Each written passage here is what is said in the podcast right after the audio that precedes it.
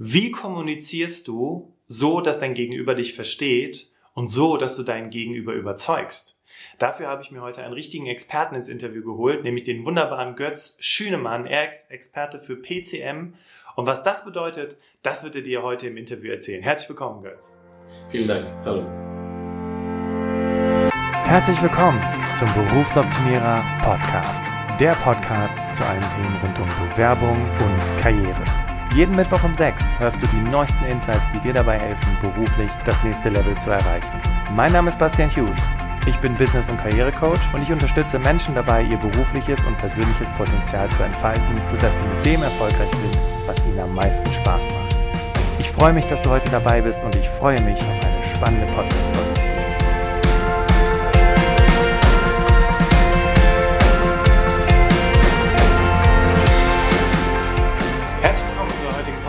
Podcast-Folge. Ich hatte es ja schon im Prolog erwähnt, besonders kryptisch das Thema PCM. PCM hat viel mit Kommunikation zu tun und vor allem damit zu tun, wie du andere Menschen überzeugst bzw. andere Menschen besser verstehst.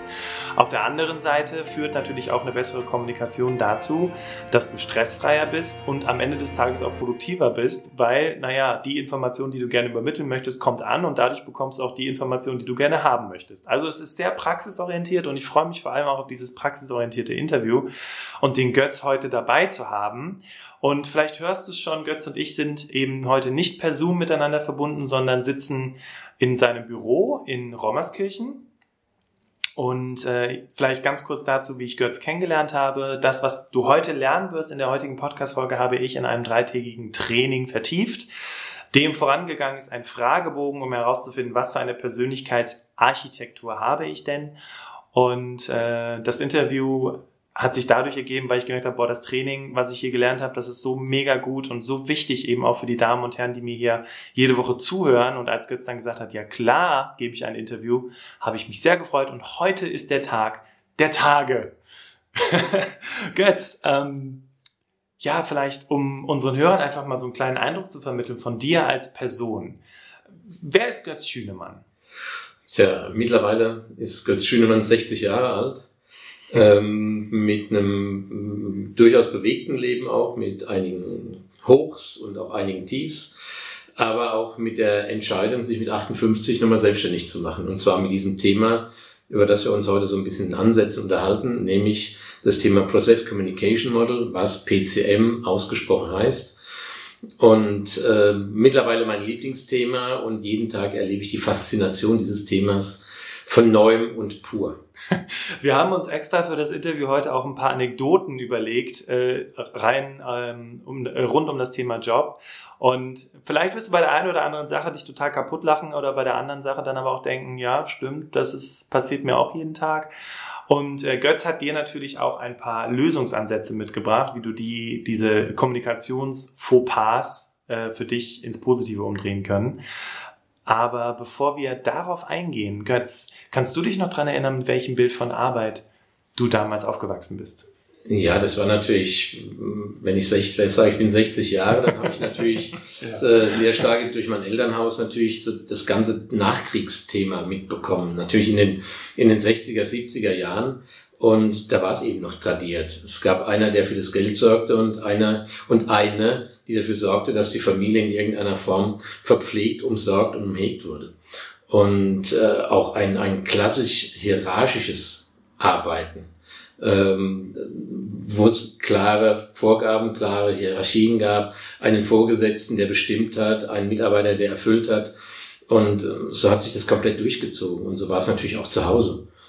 Okay. Und das hat sich in vielen Bereichen geändert, aber und das müssen wir auch feststellen und festhalten, in vielen Bereichen eben auch noch nicht.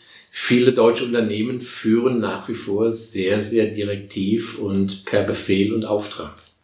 Ja, das ist tatsächlich wahr. Durfte ich auch damals erleben. Ich Chef, du nix. Ne? Ist eben so die, die häufige Art der Kommunikation von oben nach unten.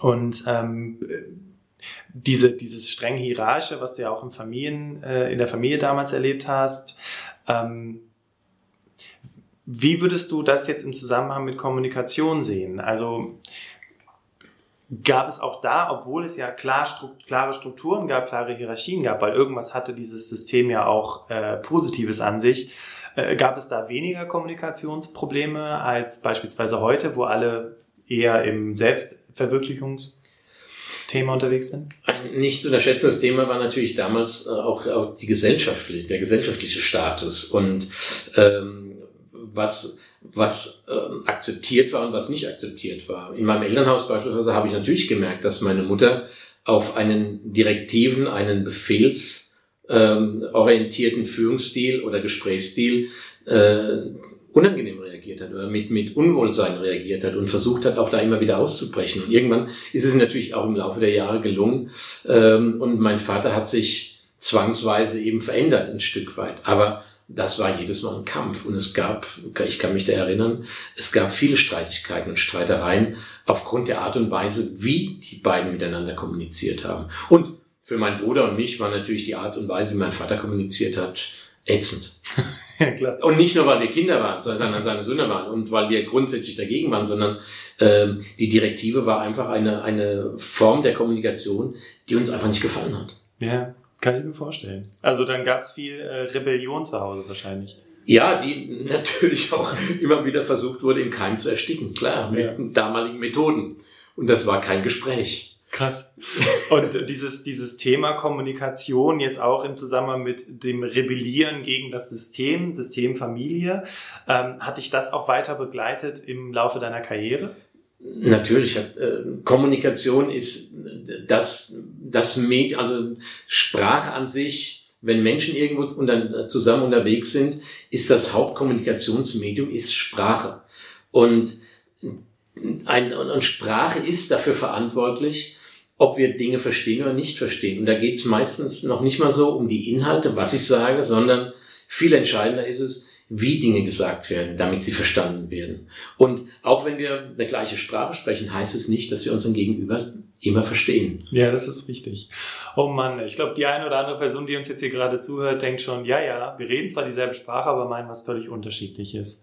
Ähm, Jetzt weiß ich ja so ein bisschen was über deinen Background. Du hast viele Jahre auch in einem sehr kommunikativen Bereich gearbeitet, nämlich dem Bereich der Versicherungen. Ja. Ähm, hast du da so langsam für dich entdeckt, äh, Kommunikation ist das, was ich in Zukunft machen möchte? Was war dein Job in der Versicherung? Ich habe Vertrieb gemacht. Ich habe also, also klein, klein, klein angefangen. Das war auch, ich habe ich hab sogar tatsächlich auch verkauft, aber auch nicht sehr erfolgreich am Anfang und habe dann innerhalb der Versicherungswirtschaft im Angestelltenbereich eben eine ganz vernünftige Karriere gemacht.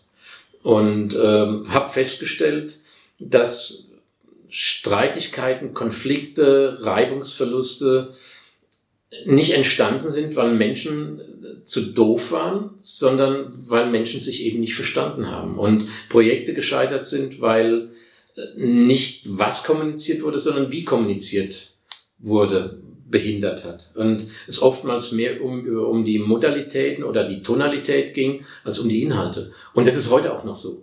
Wenn die Tonalität nicht stimmt, dann hörst du nicht, was der Inhalt ist. Ja, das stimmt. Das ist richtig.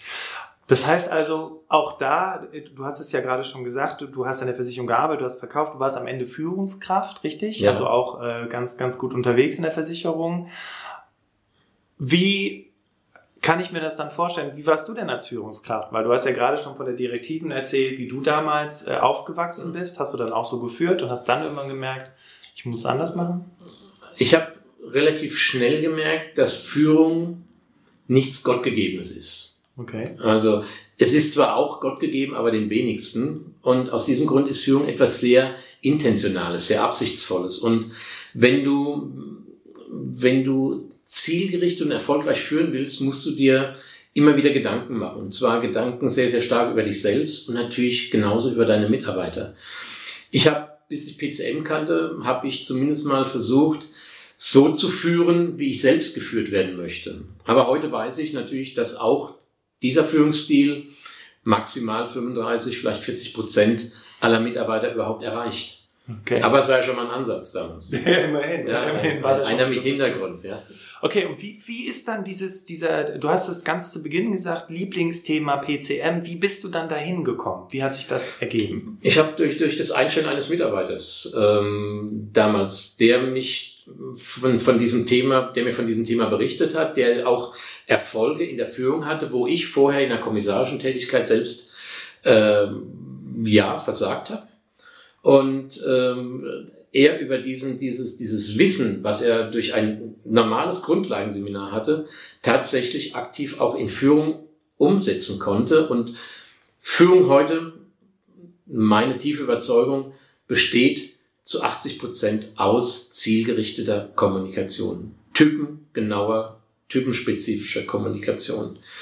Und ähm, das, diese, individuelle, die, diese Individualität, die das beinhaltet, die ist wirklich entscheidend dafür, ob grundsätzlich kompetente Mitarbeiter dann auch erfolgreich sind oder nicht. Spannend, grundsätzlich kompetent. Das heißt, damit unterstellst du, dass grundsätzlich jeder kompetent ist? Nein, das nicht. Es ist immer für die Aufgabe. Wenn ich eine, für, für eine Aufgabe einen, einen Menschen habe, der die Voraussetzung erfüllt, äh, ob es die Anforderung ist an eine normale Intelligenz, ob es an die Anforderungen sind an Fleiß, an Serviceorientierung, an ähm, normale Kommunikationsfähigkeiten und Intelligenz und er dann nicht erfolgreich ist, dann ist es, und das ist meine tiefe Überzeugung, einfach ein Führungsthema. Okay. Und dann auch eine Fehlbesetzung schlussendlich? Nein, das nicht, das nicht. Okay. Weil wenn er grundsätzlich geeignet ist, ist er nicht fehlbesetzt. Dann kommt es nur darauf an, wird er so geführt, dass er, dass er, dass er genau das, was er tun sollte oder was seine Aufgabe ist, dass er die mit welchen Möglichkeiten auch immer wahrnimmt und ausfüllen kann. Okay, spannend. Wir reden ja heute über das Thema PCM und wir haben jetzt auch schon so ein bisschen was aus der Führung äh, dazu angerissen. Ähm, vielleicht für die Damen und Herren, die uns hier zuhören, falls die noch letzte Zweifel haben, ne, soll ich dem Götz jetzt zuhören oder nicht? Warum kannst du heute der Experte sein für das Thema PCM im heutigen Podcast? Also ich habe mich zehn Jahre in meiner Praxis damit beschäftigt, habe also alles, was an normalen Seminaren dazu zu kriegen war, habe das alles gemacht und habe es tatsächlich auch in meiner Tagesarbeit umgesetzt.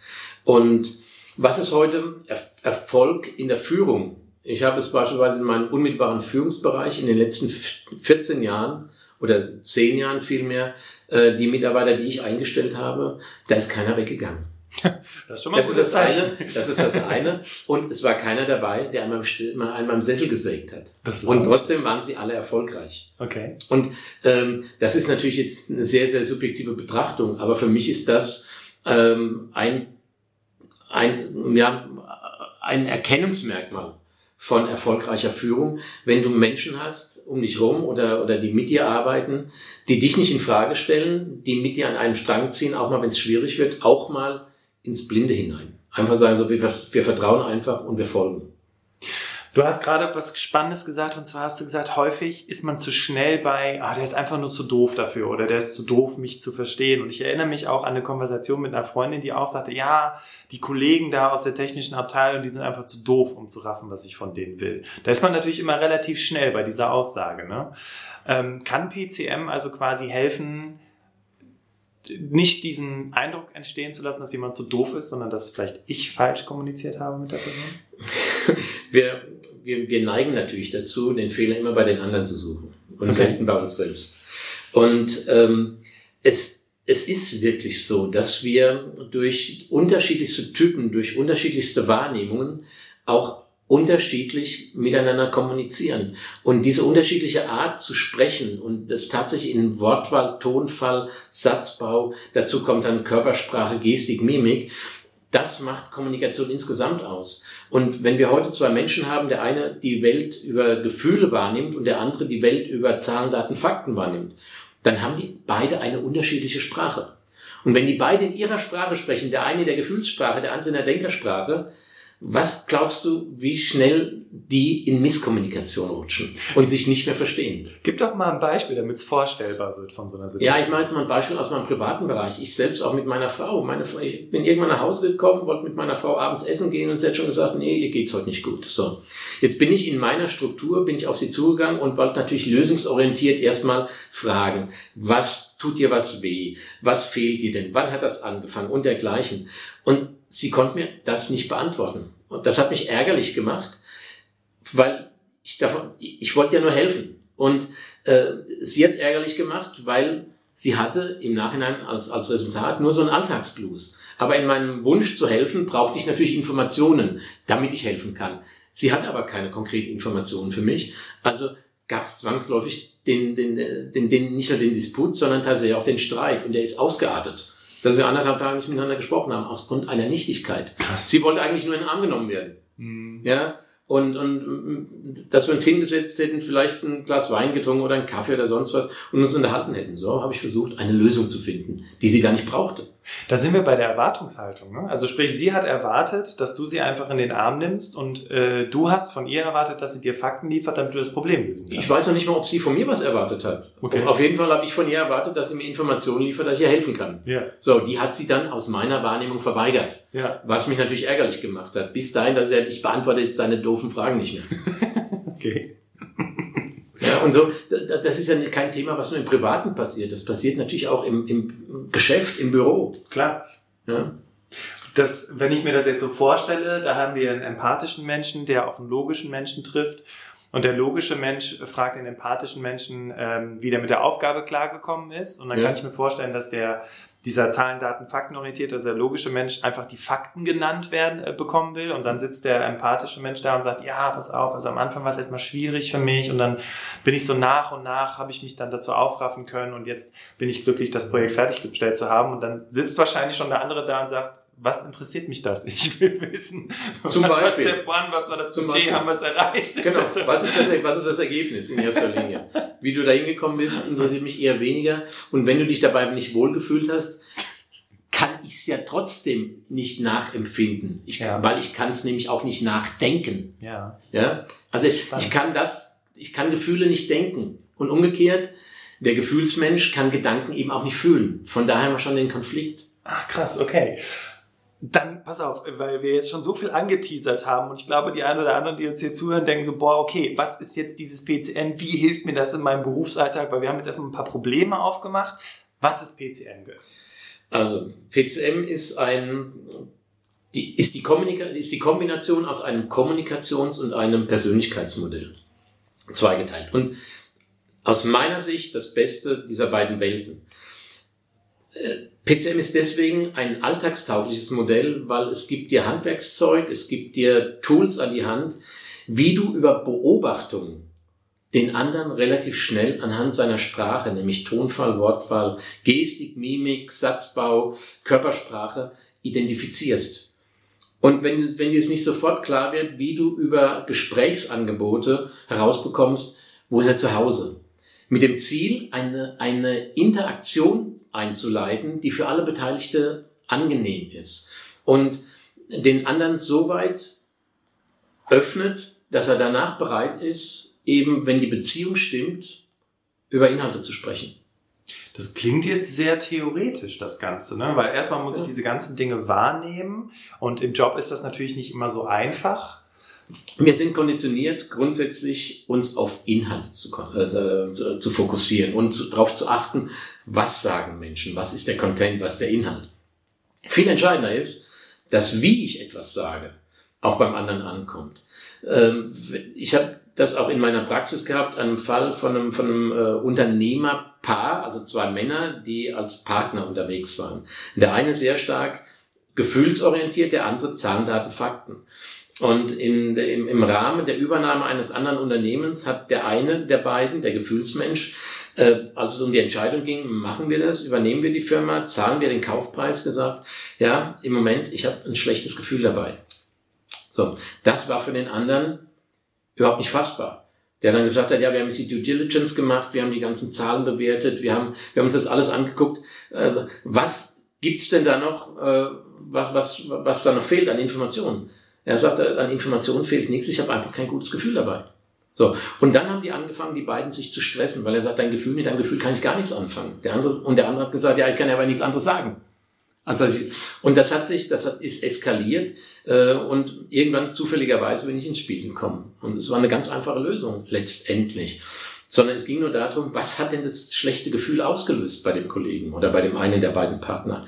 Und es ging nur darum, der, der Verkäufer dieser Firma war in einem Alter, ähm, wo er ein Kundenklientel hatte, was im gleichen Alter war. Und zwar begrenzt auf drei Großkunden.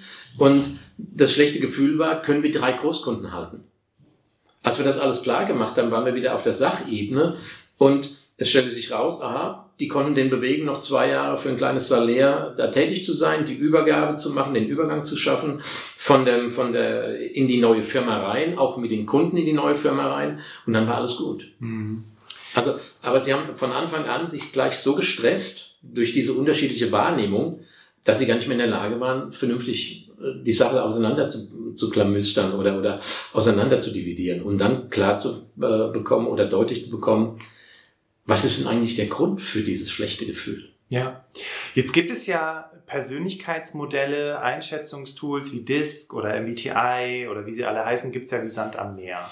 Ähm, PCM, wir haben jetzt noch gar nicht so viel darüber erfahren, wo es herkommt. Mhm. Ist das denn wirklich ein seriöses, ernstzunehmendes, wissenschaftlich fundiertes Tool oder ist das wieder irgendeiner der Guru-Coaches da draußen, der sich irgendwas überlegt hat? Äh, nein, es ist ein, tatsächlich ein validiertes Modell und ein validierbares Modell und da steckt auch ein nicht ganz äh, simpler Algorithmus dahinter. Und das Modell ist entstanden in den 70er Jahren des letzten Jahrhunderts. Okay. Kommt ursprünglich aus der klinischen Psychologie ähm, mit dem Hintergrund der Transaktionsanalyse. Und der Begründer, der Begründer T.B. Kehler hat Anfang der 70er auf sich aufmerksam gemacht mit Artikeln, mit Aufsätzen zum Thema schnelle Diagnose und schnelle Behandlung von Patienten. Okay. Äh, wurde dann später von einem Kollegen von der NASA gebeten, mal an so einem Auswahlverfahren, also quasi einem Casting für eine NASA-Mission teilzunehmen, mit dem Ergebnis, dass Terry McGuire, also dieser Kollege der NASA, festgestellt hat, Toby Kehler hat in den ersten zehn Minuten des Interviews mehr Informationen gesammelt äh, als ich am Ende des Interviews. Okay. Was dann bis vor ein paar Jahren von der NASA standardmäßig als äh, Auswahlmodell genommen wurde. Also mhm. Kehler hat es dann übersetzt für die NASA in ein gängiges Modell und daraus ist Process Communication entstanden. Okay. Und du hast gerade diese anderen Modelle erwähnt. Das sind alles seriöse Modelle. Das sind alles Modelle, die ihre Berechtigung haben, die aber alle einen eigenen Anwendungsbereich haben. Ja. Und bevor ich mich mit sowas beschäftige und mich entscheide für so ein Modell, ist es erstmal entscheidend, wozu brauche ich es denn? Ja, es geht um die praktische Anwendung und das war auch das, was mich von PCM überzeugt hat, weil selbst wenn ich MBTI gemacht habe oder mich mit DISC beschäftigt habe, dann habe ich vielleicht die Persönlichkeitstypen beziehungsweise bei diesen, äh, bei diesen personaldiagnostischen Tools äh, geht es ja mehr darum, die, die Person einzuschätzen und zu wissen, wie passt sie ins ja. Team. Ähm, das ist zwar alles schön und nett, aber wie geht's dann mit der Kommunikation weiter? Das war schlussendlich das, was mich vom PC Ja, es sind natürlich, es sind natürlich äh, generalisierende Modelle, die dann Sinn machen würden, wenn wir die individuelle Denkweise des Einzelnen damit berücksichtigen könnten. Ja. So, und generalisierend heißt, gleiche Typen verhalten sich gleich. Und das haben wir festgestellt, das ist ja nicht so. Ja. Sondern was mit einspielt, ist unsere Sozialisation. Ähm, sind, haben wir ältere, sind unsere Eltern älter oder jüngere Eltern? In welchem Umfeld werde ich groß? Was besuche ich für einen Kindergarten? Habe ich Geschwister? Habe ich keine Geschwister? Was ist mein, mein Umfeld, in dem ich auch groß werde? Äh, in einer Einfamilienhaussiedlung oder in einer Trabantenstadt? Alles das hat ja Einflüsse auf unsere Entwicklung und auf unser Verhalten. Ähm, was gleich bleiben wird, ist immer, wenn einer die Welt übers Denken wahrnimmt, dann hat er das gleich mit jemand anders, der die Welt über Denken wahrnimmt. Und die werden relativ schnell gut miteinander kommunizieren, weil sie Zahlen, Daten, Fakten brauchen, um klarzukommen. Was also dann auch tatsächlich, wenn wir jetzt gerade mal, ich stelle mir jetzt so eine Controlling-Abteilung im Unternehmen vor oder die Buchhaltung, da werden wahrscheinlich relativ ähnliche Persönlichkeitstypen arbeiten. Und äh, was dann aber dazu führen kann, warum die häufig im Stress liegen, im Clinch liegen mit Marketing oder Vertrieb. Weil das wahrscheinlich Zum Beispiel. eine andere Art von Persönlichkeitstyp ist, der da reinspielt. Klar, ähm, das, das kann gut sein, muss nicht sein. Aber die Wahrscheinlichkeit, dass da unterschiedliche Menschen arbeiten, ist natürlich groß. Ja. Mal jemand, der für das Thema Marketing interessant ist oder sich interessiert, der wird kreativ sein, der wird auch spontan sein, der wird, der, der, der wird ein hohes Humorpotenzial haben und diese Dinge und äh, braucht wahrscheinlich auch, um sich auszuleben, breite Grenzen äh, und, und, und keine, keine engen, in denen er sich bewegt. Und wenn ich heute die Buchhaltung oder mathematische Abteilung oder IT-Abteilung habe, da geht's ja, wenn es jetzt nicht um die Spielentwicklung geht, da geht's ja sehr, sehr stark auch in engen Bahnen vonstatten okay. und in klaren Form und, und, und ja, auf klaren Straßen. Was dann im Umkehrschluss bedeutet, dass jeder eine andere Motivation hat, beziehungsweise andere äh, Dinge hat, die ihm wichtig sind, wenn es dann um den Job geht. Absolut. Auch das ist ein Thema von PCM, was sich unterscheidet. Ich erfahre was darüber, was motiviert mich, was ist mein psychisches Bedürfnis, was gibt mir Energie. Und genauso im Umkehrschluss erfahre ich natürlich auch darüber, was vieles darüber, was stresst mich, warum stresst es mich und wie ist meine Reaktion darauf. Also eben auch für ein mögliches Selbstmanagement, wenn ich erkenne, dass ich gerade im Stressmodus bin, dafür mich entscheide, es eben nicht zu tun oder mich nicht stressen zu lassen, das Spiel nicht mitzuspielen. Ja. Und es vor allen Dingen auch nicht persönlich zu nehmen, weil es kann ja durchaus sein, durch Misskommunikation einer anders, einer, einer Person, die anders tickt, äh, in, in, in Stress geraten zu sein, ohne dass der andere das überhaupt wollte. Das ist spannend, weil das erinnert mich jetzt an eine Coaching-Situation mit einer Klientin von mir und die ähm, sagte, Bastian, ey, meine Chefin, ich verstehe diese Frau nicht. Die treibt mich in den Wahnsinn. Jedes Mal, wenn die bei mir im Büro steht oder wenn das Telefon klingelt, äh, dann, dann könnte ich schon die Wände hochlaufen. Ja, wenn ich der was sage, ich habe das Gefühl, es kommt überhaupt nicht an bei der, es dringt überhaupt nicht durch. Ähm, wenn wir da jetzt mal reingehen in diese typischen Fälle von Misskommunikation im Job, was, was kannst du solchen Menschen raten? ja, das, das ist natürlich schwierig. Dazu muss, ich, da, dazu muss ich auch selbst wissen, was ist denn meine eigene Form der Kommunikation? Also ähm, ich, kann, ich kann sagen, dass nur 15 Prozent der Menschen auf einen direktiven Führungsstil reflektieren, also den als, als angenehm und unterstützend empfinden. 15 Prozent, das heißt 85 Prozent nicht. Krass. Das heißt, äh, sämtliche Unternehmen, wo dieser direktive Führungsstil, ich kann mir vorstellen, vereinzelt, muss immer ein bisschen aufpassen, aber gerade im öffentlichen Dienst, relativ alte Strukturen oder vielleicht auch in der, äh, im, im, medizinischen, in Krankenhäusern und so, wo es sehr hierarchisch zugeht, äh, dass das, wenn es nur 15 Prozent der Leute ist, ja überhaupt gar keine erfolgreiche Kommunikation ist. Ja, es ist, vor allen Dingen ist es eine, eine Kommunikation, die stresst. Und zwar die Menschen aus unterschiedlichsten Gründen einen hochempathischen Menschen stresst dieser Führungsstil oder diese Sprache, weil er sich nicht gemocht, nicht als Mensch geschätzt fühlt. So, ein Mensch, der die Welt über das Denken wahrnimmt, der wird sich sagen, ich bin doch nicht doof, dass man mir sagen muss, was ich zu tun habe. Ein dritter wieder, der die Welt über Meinung, Überzeugung sieht, der sagt, so spricht man nicht mit Menschen. Also es gibt unterschiedliche Gründe, warum mir diese Form der Führung oder dieser, dieses, dieses Gesprächs oder dieser Art der Kommunikation nicht gefällt. Aber Fakt ist, dass eben die drei Benannten eben es nicht mögen. Ja, das ist. Und wenn das dauerhaft der Fall ist, werden sie sich auch dagegen auflehnen in irgendeiner Form. Und jeder auf seine Art. Jeder auf seine Art. Der eine mit Rückzug, die beiden anderen mit Angriff. Du hast jetzt unterschiedliche Persönlichkeitstypen schon beschrieben. Also kann man davon ausgehen, PCM hat unterschiedliche Persönlichkeitstypen, die, die da eingeschätzt werden. Welche sind das denn? Also wir, was wir bei PCM nicht haben, ist, wir haben nicht den Persönlichkeitstyp. Es gibt nicht den blauen, roten oder sonst wie äh, angemalten, sondern es gibt Persönlichkeitstypen in uns, in einer äh, bestimmten Reihenfolge. Nicht für jeden Menschen, sondern es sind insgesamt sechs Persönlichkeitstypen. Und wenn man sich das Ganze wie so ein Haus vorstellt, ist es eine Architektur von unten mit einer breiten Basis, die nach oben dann spitz zuläuft. Und ähm, diese sechs Typen haben natürlich alle Einfluss auf diese Persönlichkeit. Aber diese Basis, das ist es entscheidend, das ist die bevorzugte Art und Weise, wie wir unserer Umwelt begegnen. Die natürlichste Art und Weise, wie wir unserer Umwelt begegnen. Okay. Wenn wir der Umwelt über Gefühle begegnen, dann sehen wir das alles aus der Beziehungsbrille heraus. Ob wir uns in einer Situation oder in einer Rollenspiel, ob wir uns wohlfühlen, ob uns Dinge zu Herzen gehen und dergleichen. Sehe ich es über das Denken, dann interessieren mich die Zahlen, Daten, Fakten, um zum Ergebnis zu kommen, um Ziele zu erreichen, Probleme zu lösen. So, und das ist auch in meiner Sprache eben nachvollziehbar. Ja, das sind jetzt zwei Persönlichkeitstypen. Der, also ich habe ja den, das Training schon mitgemacht, deswegen kann ich hier ein bisschen vorgreifen. Also das war jetzt einmal der Empathiker und einmal der Logiker, den wir gehört haben. Ja. Welche vier anderen Persönlichkeitstypen gibt es denn noch? dann gibt es Menschen, die die Welt über Meinungen und Überzeugungen wahrnehmen. Das heißt, sie brauchen Zahlen, Daten, Fakten, um zu Meinungen und Überzeugungen zu kommen, um Dinge zu bewerten und diese zu beurteilen.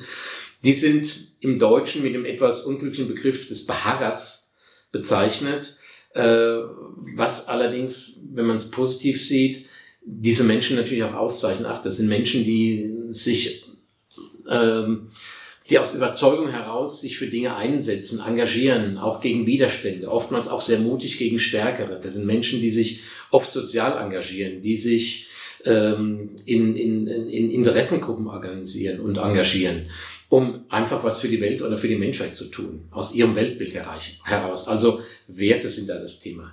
Dann haben wir Menschen, die die Welt über das, die, das Thema Reflexion, Überlegung oder Betrachtung wahrnehmen. Das sind sehr fantasievolle Menschen, die oftmals eher introvertiert erscheinen, sehr ruhig sind, es genießen auch mit sich alleine zu sind, aber zu sein, aber oftmals sehr intelligent und sehr, sehr stark vernetzt denken können. Also quasi auch so das undenkbare Denken. Okay. Ja. Dann gibt es ja Menschen, für die die Welt äh, eine einzige Reaktion oder ein einziges Spiel, die, das, die tragen das, das Herz auf der Zunge. Für die sind Begriffe wie wow, geil, scheiße, Kotz und krass, alles, was damit zusammenhängt, mega. Ähm, alles das, was an Gefühl entsteht, wird sofort als Reaktion auch kundgetan. Und zum Schluss Menschen, die die Welt eben über Aktion erleben. Und ähm, für die ist es wichtig, dass Dinge umgesetzt werden, in Bewegung gebracht werden, dass endlich gestartet wird, nicht lange diskutiert. Und auch gerne mal losrennen, wenn andere noch da sitzen und immer noch drüber grübeln, ob das denn jetzt Sinn machen könnte oder nicht. Und dann sind die schon weg und haben schon versucht und ausprobiert. Sind vielleicht auch schon gescheitert, sind aber wieder zurückgekommen, haben einen anderen Weg versucht, aber tun und machen. Und äh, das sind bestimmt die Menschen, kann ich mir vorstellen, die im Meeting dann schon ganz unruhig werden, ne? die vielleicht auch, äh, die auch ähm, sagen, okay, jetzt haben wir genug geredet, können wir jetzt mal wirklich in die Umsetzung kommen, die keine Lust haben auf tausend Meetingrunden, sondern klar, die gerne starten, die einfach gerne tun und machen. Die sind dann natürlich auch in dem Umfeld in der Firma schwierig, äh, nicht schwierig, sondern fehl am Platz. Also für sich selber, ich denke jetzt mal, angenommen, ich bin jetzt dieser Machertyp, den ja. du gerade beschrieben hast, ähm, dann äh, werde ich ja total unglücklich sein, wenn ich in einer Firma arbeite, wo es tausend Entscheidungsrunden gibt, bis überhaupt irgendwas passiert. Klar, also das wird sicherlich dazu führen, wenn sich das nicht ändert, dass jemand auch ein Unternehmen verlässt. Ja. ja weil er sagt, so, ist, also wird alles zu Tode geredet, zu Tode diskutiert. Ja, ich, ich, wann wird denn umgesetzt? Wann fangen wir denn an? Wann können wir starten? Wann können wir denn machen? Ja. So, und dieses Machen ist, ist ganz entscheidend. Ähm, auch, auch zu Hause. Ja, ich, ich kenne Fälle, wo äh, Ehemännern ihren, ihren Ehefrauen die Liebe eben übers Tun erklären. Sind zwar nicht in der Lage, ihnen deutlich zu sagen, ich liebe dich, ja, aber hat zum zweiten Mal innerhalb eines Jahres auf Wunsch der Gattin die Küche renoviert. Das ist sein Beweis von Liebe. Ja. Ja. Während sie sich wünscht, da wären wir wieder bei Erwartungen, sie wünscht sich ab und zu mal eigentlich liebe dich und ach Schatzi und genau. schön und schön. Und eine Berührung oder eine Umarmung oder sonst was. Ja, ja okay. Äh, du hast es im Training sehr, sehr schön mit den, mit den äh, äh Heiratsanträgen beschrieben, ne? die unterschiedlichen Persönlichkeitstypen, was die für einen Heiratsantrag ja. machen. Ähm, aber ich glaube, so wie du das jetzt auch gerade beschrieben hast, wie diese Menschen auch im Job sind, das ist ganz spannend, wenn man sich jetzt mal Stellenausschreibungen anguckt, die eigentlich von der Kommunikation her immer nur denselben Typen ansprechen und es dann ja fast schon Glückssache ist, wenn sich jemand bewirbt, der, ne, wenn du einen Macher brauchst, dass der sich dann auch über diese Stellenausschreibung eben angesprochen fühlt. Ja, und wir, wir haben natürlich so auch diese, eine gewisse Normung. Worauf achten wir denn heute auch in, in Ausschreibungen? Wir achten in erster Linie darauf, was haben Menschen gelernt, was haben sie für eine Tätigkeit ausgeübt, was haben sie für Erf Erfahrungen gemacht, was haben sie für Wissen angesammelt, für Fähigkeiten und Fertigkeiten. Das sind aber alles aus meiner Wahrnehmung heraus eher Soft Skills, weil ich kann neue Fertigkeiten erlernen, ich kann neue Fähigkeiten hinzukommen, ich kann Wissen hinzubekommen oder, oder Wissen verändern und, und was aber bleibt, ist, ist jemand gewissenhaft? Ist jemand verantwortungsbewusst? Ist jemand kreativ? Ähm, oder ist jemand fantasievoll und, und, ähm, und, und spontan und charmant und ähm, so, das sind alles Dinge, auf die ich mich verlassen kann. Die wird der einzelne Typ immer haben.